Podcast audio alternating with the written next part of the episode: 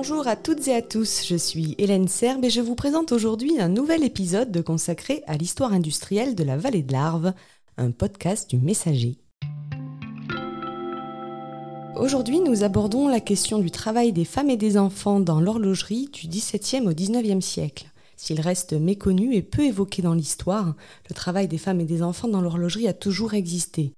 Dépourvus de cadre légal au départ, ces travailleurs ont peu à peu obtenu une certaine reconnaissance, mais se sont toujours tenus dans l'ombre de la domination masculine. Dans cet épisode, notre invité du jour, Mino Faita, historien spécialiste de la vallée de l'Arve, nous conte l'histoire de ces travailleurs de l'ombre. Mino Faita, bonjour et bienvenue. Oui, bonjour. Merci de participer à notre série de podcasts sur l'histoire industrielle de la vallée de l'Arve. Aujourd'hui, euh, nous évoquons la place des femmes et des enfants dans l'horlogerie du 19e siècle. Pourriez-vous, dans un premier temps, nous donner quelques éléments de contexte historique? Oui, alors, avant le contexte historique, vous faites bien hein, de préciser la période. Hein. Je crois qu'on partira du XVIIe siècle jusqu'à la Première Guerre mondiale. Ensuite, euh, les pièces destinées à l'horlogerie vont être de plus en plus rares. Donc la période est la bonne et c'est celle sur laquelle on peut dire des choses.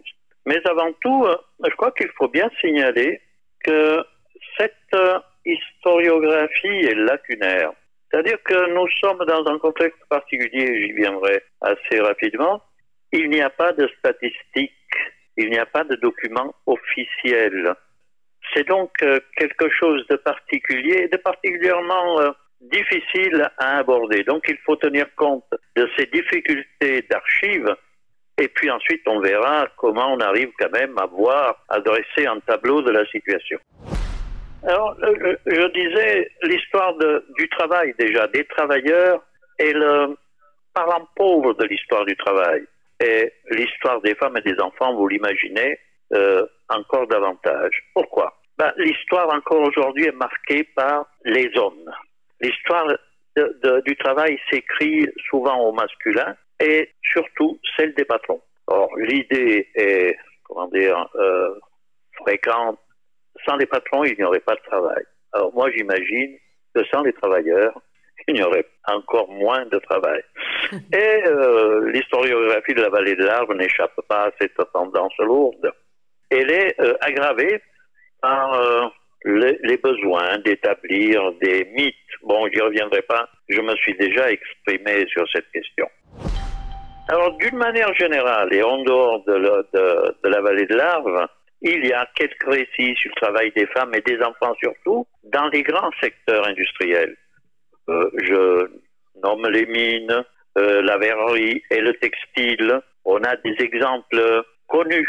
Par exemple, les, les jeunes enfants de 6-7 ans grâce à leur taille, ou à cause de leur taille, parce que c'est quand même une pénalisation, sont euh, soit des rattacheurs dans le textile. Lorsque les fils cassent, eh bien, le petit ou la petite se faufile sous les machines et va rattacher les fils. Mais plus dramatiques sont dans les mines anglaises, où on voit des enfants pousser des wagonnets chargés de charbon euh, dans des boyaux.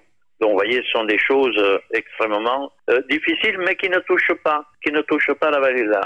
J'ai travaillé, moi, sur les exemples du textile à Cranchevrier. Là, il y a l'église, la médecine, les hygiénistes qui pointent les difficultés. Donc, tout ça n'existe pas dans la de La euh, vallée qui, est, plutôt spécialisée euh, dans un secteur en particulier. Justement, dans ce contexte-là, dans l'horlogerie, quelles étaient les, conditions de travail de, ces petites mains, si je puis dire? Alors, avant d'arriver encore une fois aux conditions, euh, il y a le cadre familial. Donc là, on aborde concrètement, là, on aborde concrètement ce qui se fait dans la vallée de l'Arve. L'enfant il faut se défaire de l'image que nous avons aujourd'hui de l'enfant qui est protégé, qui est protégé jusqu'à l'adolescence et parfois même au-delà. Non, l'enfant, il est membre d'une communauté, une communauté qui est souvent en difficulté. Ce sont des gens modestes, sinon pauvres. Donc l'enfant doit participer à la survie, à la survie du groupe. Et ce travail se fait à la, à la fois au champ, mais surtout à l'atelier. Mais cet atelier, je le dis bien, est un atelier familial, en dehors de tout contrôle. On fait ce que l'on peut, ce que l'on veut. Dès 6-7 ans, l'enfant, fille ou garçon, est au travail. Et on ne se préoccupe pas à cette époque ni de l'éducation, ni de l'école, non, ce qui compte est le travail. Alors il faut avoir en tête quelque chose de primordial, c'est le rôle de la main. La main acquiert, j'y reviendrai vers la fin, hein, la main acquiert une intelligence propre, une dextérité qui est aujourd'hui sans doute menacée par la robotisation. Alors la main de l'enfant va être précieuse parce que elle n'est pas, elle n'est pas, je dirais, modifiée déjà par le travail des champs, par les travaux de l'agriculture, et elle est conforme aussi à la taille des pièces. Il faut savoir que les pièces sont extrêmement petites. Or, vous imaginez euh, la main d'un paysan adulte. Vous la voyez, cette main, on la voit, cette main. Oui, bien sûr. Elle, elle est sans doute euh, maladroite pour travailler. Et alors on se dit euh, avec une certaine facilité, ah oui, mais il y a la main des femmes. Mais les femmes, elles sont paysannes aussi. Donc on part uniquement du choix infligé ou euh, imposé à l'enfant. Tu dois être l'enfant horloger aujourd'hui et surtout demain. On le sait, dans, ce type de société, on détermine hein, l'avenir de l'enfant, où il est enfant paysan, où il sera donné à l'Église. Hein. on le sait dans les familles catholiques et nous, dans notre département, nous sommes dans un département particulièrement catholique. Eh bien, on donne un enfant à l'Église, on le dit ça, et l'enfant devient curé ou autre chose. Ou alors il part à l'armée, ou alors il reste à l'atelier. Donc, euh, que fait-il? Que fait-il? Alors, on arrive, on est au cœur. Hein. Que fait-il? Eh bien, d'abord, d'abord, il est force motrice. Il faut savoir qu'au XVIIe, XVIIIe siècle, nous n'avons aucune source d'énergie. L'enfant va tourner la poulie. Il va euh, actionner, si les deux mains de l'adulte qui sont au façonnage de la pièce, il va tourner ou aider à tourner l'archet qui va donner le mouvement en avant et en arrière. Il est le moteur. Vous voyez, il est le moteur. Ou alors, dans un second temps, il travaille à la lime, parce qu'il n'y a pas d'autres instruments pour ébaburer, pour finir la pièce, la faire conforme à ce que le client, le donneur d'ordre, exige. Voilà, est-ce que je suis clair sur cette manière d'aborder la chose Oui, tout à fait. Donc il s'agit d'une contribution de l'enfant au travail familial dans l'atelier. Euh, on ne parle pas donc alors de cadre légal ou de, de conditions. Ah non, j'y viendrai jusqu'au milieu du 19e siècle, il n'y a pas de législation sur le travail de l'enfant. Jusqu'au 19e siècle, il n'y en a pas. On fait ce qu'on peut, on fait ce qu'on veut, il n'y a pas. Donc je vous disais, il faut s'éloigner du regard protégeur, protecteur que nous avons sur les enfants aujourd'hui. Les premières traces apparaissent pendant la période révolutionnaire. Vous savez bien que depuis 1792 et jusqu'en 1815, la Savoie euh, fait partie de la France.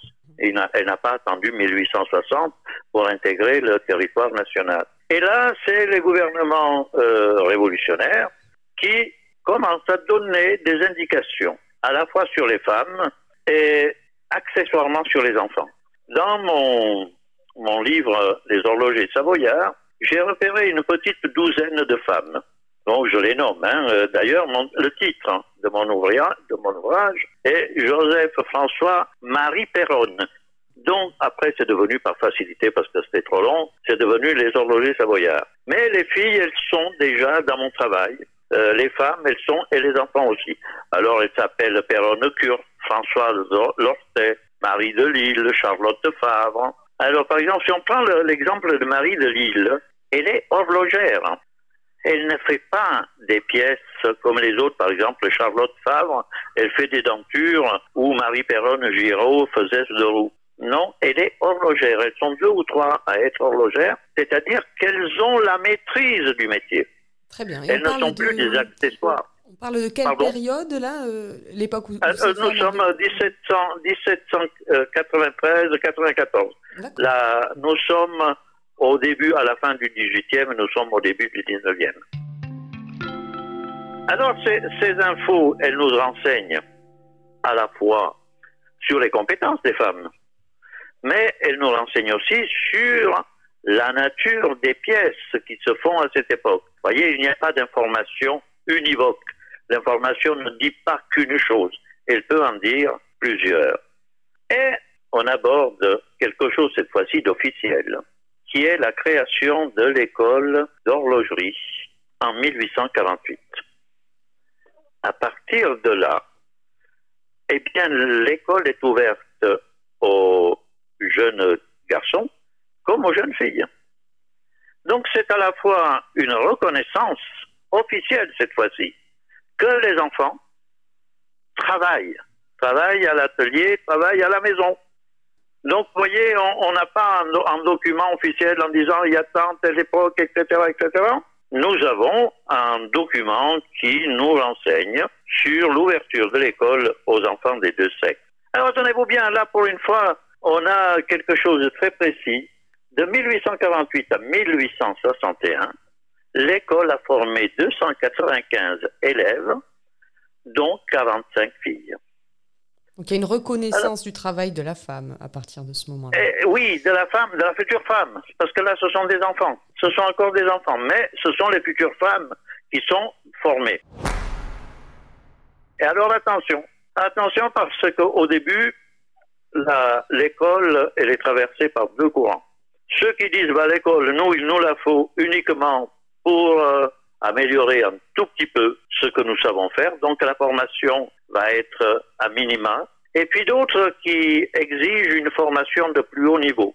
Alors là, il y a une première cassure. Hein. C'est-à-dire que la formation de haut niveau va être, comment dire, confiée ou dirigée vers les garçons et nettement moins, moins euh, vers les filles. Mais elle est interdite aux filles ou elle est tout de même accessible? Non, non, non, parce qu'il y a les intérêts de la famille. Alors, à cette époque, voyons, Hélène, aujourd'hui, c'est le combat des femmes, un combat acharné qui a commencé à partir du second après-guerre d'une manière très très timide. Le, droit, de, vote aux femmes a été accordé à partir de 1944. Donc vous voyez bien que jusque-là, la femme, elle est dans un rôle euh, effacé, elle est dans l'ombre de son mari, de son frère, de son père y compris en France à cette époque. Donc vous imaginez bien qu'en siècle avant, eh bien, euh, ce qui prime est la formation aux hommes. Mais les femmes, elles sont là, elles travaillent. Elles travaillent. Nous, on n'a pas vocation à, écrire, les, historiens n'ont pas vocation à écrire ce qui fait plaisir ou ce qui fait de la peine. On dit ce qui, ce qui existe. Mais la place des, des femmes, elle va continuer, mais toujours un peu dans l'ombre dans l'ombre de l'histoire et puis dans l'ombre des hommes. Alors ce qui se passe, c'est qu'à partir de l'annexion, donc 1860, l'annexion de la Savoie à la France, eh bien, euh, tout ça s'accompagne aussi de bouleversements technologiques, techniques. Le machinisme devient plus complexe, les formations de plus en plus dirigées en faveur ou aux garçons. Mais les femmes, elles sont là, elles sont nombreuses, elles sont très très nombreuses. Et quel type de poste elles occupent, ces femmes si... Ah ben, Des postes de reprise, de contrôle. Hein, souvent des rôles subalternes, mais nécessaires, parce que la machine ne peut pas tout. Pour que la pièce elle soit conforme au plan, conforme aux dimensions, à la qualité voulue par le donneur d'ordre. Donc, si vous voulez, c'est un travail qui est fondamental, essentiel, mais puisque la pièce, elle est faite d'abord par l'homme, et ensuite la finition est donnée à la femme, la, la place de la femme reste dans l'ombre. C'est injuste, mais c'est ainsi. Mais là, là, en revanche, en revanche, à partir de 1861, nous avons des informations beaucoup plus précises. Ce sont les registres de recensement de population que j'ai pu consulter aux archives de plus, aux archives municipales. Et donc là, il y a nom, prénom, qualification, si elle est ouvrière, on dit chez qui, et très souvent, il y a la fonction qu'elle occupe dans l'entreprise. Donc, euh, je ne sais pas si je suis clair. Hein. Mais euh, si la situation ne reconnaît pas euh, les qualités et le côté indispensable du travail des, des femmes dans l'entreprise, ce n'est ni la faute des historiens, ni la faute de quiconque, c'est le fruit d'une société masculine et masculinisée. Alors on en arrive à un autre moment de rupture, qui est celle où les enfants doivent être protégés. Ce sont les lois de Jules Ferry sur la scolarisation obligatoire, 1884, les enfants doivent aller à l'école, en principe. Mais on triche. Et les contrôles dans notre vallée sont rares. Ce qui fait que si la majeure partie des enfants vont à l'école, ça n'exclut pas la possibilité, une fois à l'école terminée, de continuer à travailler à l'atelier. Donc, vous voyez, il y a ce que l'on voit et après, il y a aussi ce que l'on dit, ce que l'on retrouve dans les récits. Moi, j'ai trouvé ces récits là, dans, en rencontrant des enfants, des petits-enfants, des arrière-petits-enfants, là où l'histoire familiale se transmet, où on me dit oui, elle allait à l'école, où elle allait à l'école, mais retourner à la maison, elle, il, l'enfant, continue à travailler. Il y a une autre législation. Il y a une autre législation qui est euh, celle euh, de la loi contrôlant le travail des enfants. Jusqu'en 1841, il n'y a rien, aucun texte, ni en France ni ailleurs, à ma connaissance. La première, le premier, les premières mesures apparaissent en 1841. Mais elles sont en France et la, la, la Savoie, la Haute-Savoie, les départements savoyards ne sont pas encore français. En revanche, on a des choses précises. À partir de 1874, eh bien, les enfants, certains enfants peuvent travailler avec des dérogations. C'est-à-dire que pour des raisons particulières que la loi, la loi que j'ai consultée ne dit pas, ils peuvent travailler dans certains secteurs. Cette même loi de 1874 dit qu'à partir de 12 ans, l'enfant peut travailler. En revanche, il est interdit de les faire travailler de nuit s'ils ont moins de 16 ans. Donc là, on a un cadre juridique précis. Reste à savoir si le cadre est respecté et si les besoins, les besoins du groupe familial euh, le permettent. On arrive vers la fin de la période. Hein, euh, il y a la Grande Guerre. Alors la Grande Guerre, ben, écoutez, là c'est facile. Hein. Les hommes sont au front et à la ferme et à l'atelier, il y a les femmes et les enfants. Et là, c'est clair, hein, on a des témoignages, il y a des lois qui autorisent l'enfant à partir de 10 ans de travailler. Et nous avons autre chose, Hélène. Nous avons les photos. Ce sont des documents qu'il faut savoir exploiter. Souvent, c'est la, la coutume. On se place, tous les salariés de l'entreprise sont devant l'entreprise parce que là, c'est plus l'atelier familial. Hein. Les entreprises qui emploient 50, 60, 100 personnes existent dans la vallée. Eh bien là, on voit des femmes, on voit des hommes et on voit des enfants. Et là, eh bien, c'est la preuve que les enfants sont au travail. Et puis, il y a une autre source qui est celle des conflits sociaux. Contrairement à ce qu'on pourrait imaginer, les grèves, les syndicats, eh bien, les femmes, elles sont présentes et nombreuses. Elles sont meneuses. Alors pourquoi elles sont meneuses? Parce que les difficultés de la famille, le faire manger, euh, payer le loyer, etc., etc., ça, ça incombe à sa responsabilité. Donc nous avons tous ces signes qui indiquent d'une manière incomplète, maladroite, mais fondamentale, les femmes et les enfants participent bel et bien au développement et à l'avenir, à l'avenir encore présent hein, aujourd'hui, à la, à la vitalité de la vallée de l'Arve. Je voulais en arriver là pour conclure, parce que selon vous, quelle a été la contribution, le rôle des femmes et des enfants dans l'essor de l'horlogerie? Cet artisanat aurait-il connu le même destin sans eux? Ah ben non, non, non, ah ben absolument pas. Non, non, c'est ça. leur rôle est fondamental. Il est méconnu. Il, il est méconnu, passé et, et je dirais presque volontairement oublié, parce que les femmes et les enfants ne comptent pas pour, nombre d'institutions et de modes de pensée. Mais ce rôle-là, il est fondamental parce que l'enfant, l'enfant que l'on fait travailler, va devenir un excellent, qu'il soit garçon surtout, mais parfois aussi une fille, euh, quelqu'un de précieux dans la continuité et l'amélioration du métier. C'est une belle conclusion. Mino Faita, merci d'avoir apporté votre éclairage sur cette question si particulière de la place des femmes et des enfants dans l'horlogerie. Et à bientôt pour un nouvel épisode. Dans le prochain épisode, Julien Tillemand recevra la directrice du musée de l'horlogerie et du décolletage de Cluse, Florence Poirier. Elle nous contera l'histoire du grand incendie de 1844, une catastrophe et un nouveau départ.